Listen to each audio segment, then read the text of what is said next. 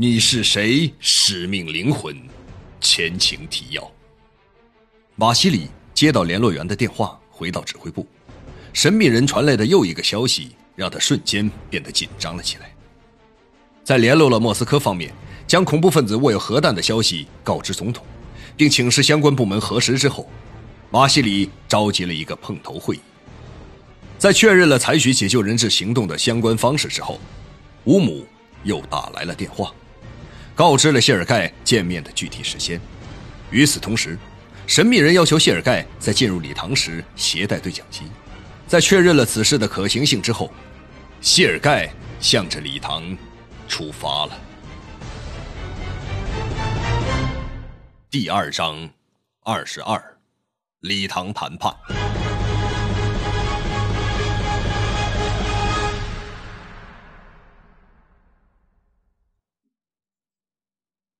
谢尔盖走到大学礼堂前，深深的做着深呼吸，努力平静自己的心情，使得心脏平稳跳动，保持平时的匀速状态。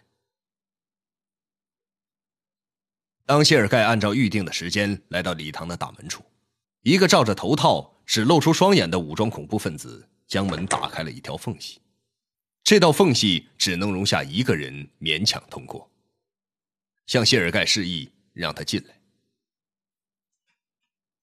走进礼堂后，另一个持枪的恐怖分子挡在他前面，用凶恶的眼神打量着谢尔盖。站住！把你的衣服全部脱掉！站在谢尔盖身后的那个持枪的恐怖分子对他命令道。那个引他进来的恐怖分子。仔细的检查着谢尔盖脱下的衣服，把剩下的所有衣服全部脱光。那个挡在他前面，用枪指着谢尔盖的恐怖分子，继续用俄语命令着此刻已经脱到只剩下内衣的谢尔盖。谢尔盖感到无比尴尬，胸中涌起一股怒火，不过脸上的表情还是没有丝毫变化。谢尔盖看着那个用自动步枪指向自己的恐怖分子，嘴角勉强挤出一丝微笑。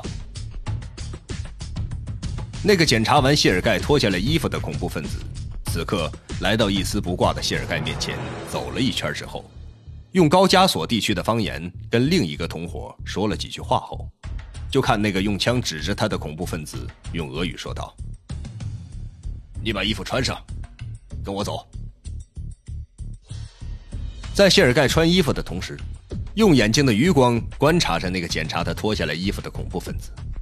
当那个背着枪的恐怖分子看到一部对讲机的时候，略一迟疑，嘴里嘟囔了一句什么，就将对讲机放到了自己裤子的口袋中。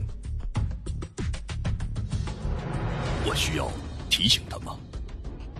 一个念头在谢尔盖的脑中一闪而过。那个从里面传递情报的人，并没有具体说带进来的这部对讲机会有什么用途。也许那个神秘人已经把一切都安排好了。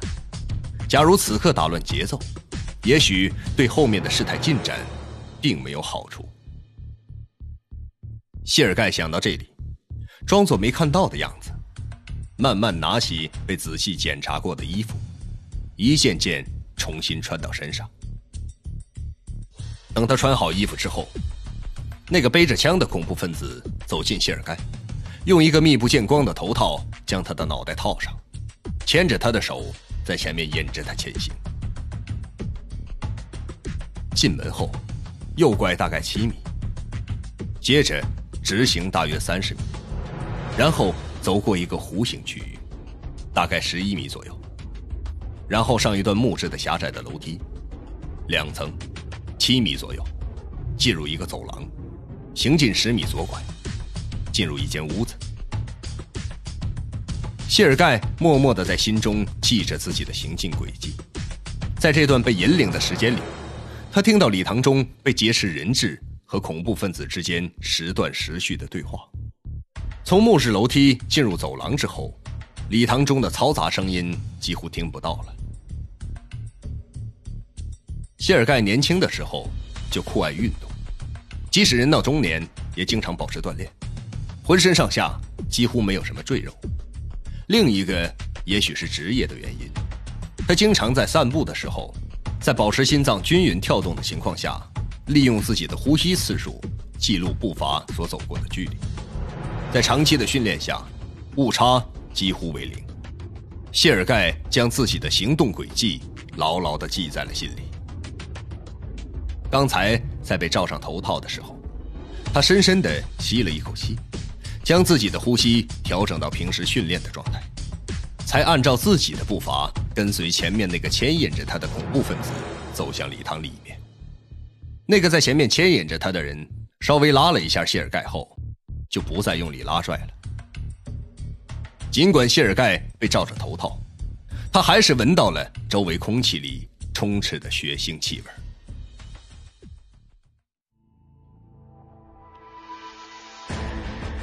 离奇失踪的货轮，那艘船到底是怎么失踪的？不可思议的力量，是我的时间变快了，还是他的时间变慢？突如其来的变故，这座大礼堂。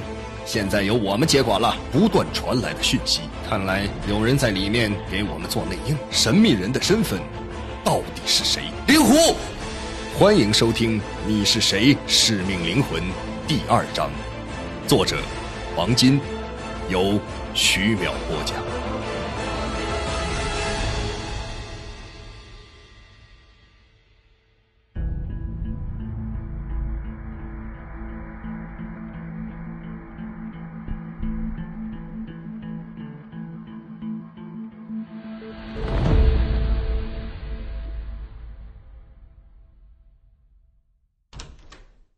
随着一扇木门的开合，谢尔盖被牵引到一间屋子中，但罩在脑袋上的头套并没有被摘掉。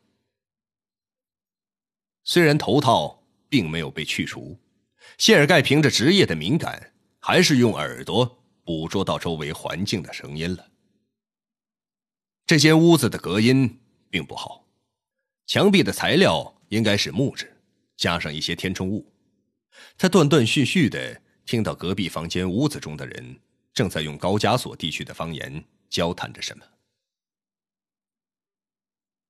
大约过了三分钟的样子，随着屋门发出了吱扭的一声，一阵皮鞋走在木质地板的声音向自己站着的位置走来。谢尔盖从脚步声中判断，来者有两个人。谢尔盖的头套被人一把摘掉。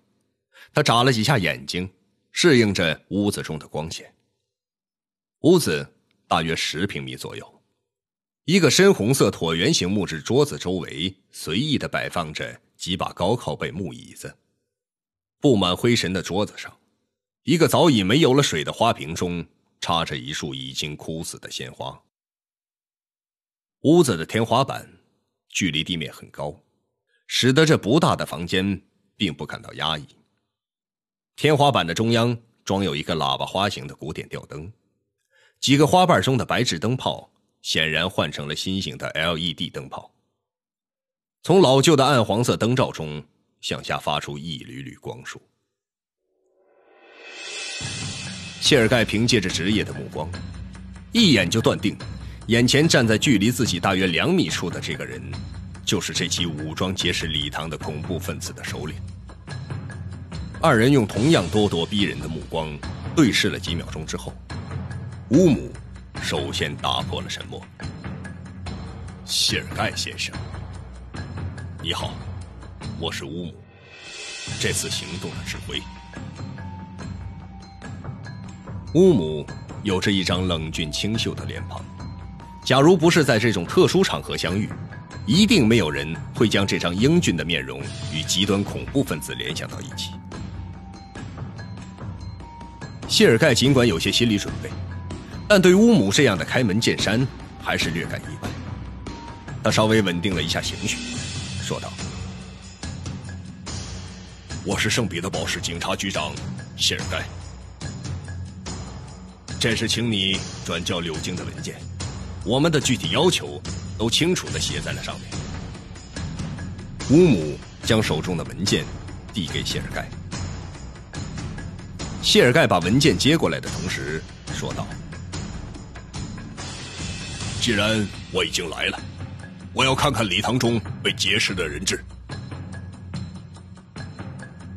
你们有任何资格向我提出要求？即使瓦西里也没有这样的资格。”乌姆用冷酷的眼神盯着谢尔盖说道。他是如何知道临时总指挥是瓦西里的？他是从什么渠道知道的？谢尔盖听到乌姆的话，尽管内心感到惊讶，脸上还是如同进屋时一样的沉静。谢尔盖看到自己提出的要求被乌姆强硬拒绝，立即缓和了一下语气，寻找其他的突破口。礼堂中的人。已经十多个小时没有吃过东西了，一些身体状况不佳的人也需要人道救援的。乌姆听到此话，脸上的表情稍微有一些缓和。显然，谢尔盖用一些中性的词语，而没有说恐怖分子、人质这些敏感的词汇，这一策略见效。只见先前持枪押送谢尔盖的那个恐怖分子。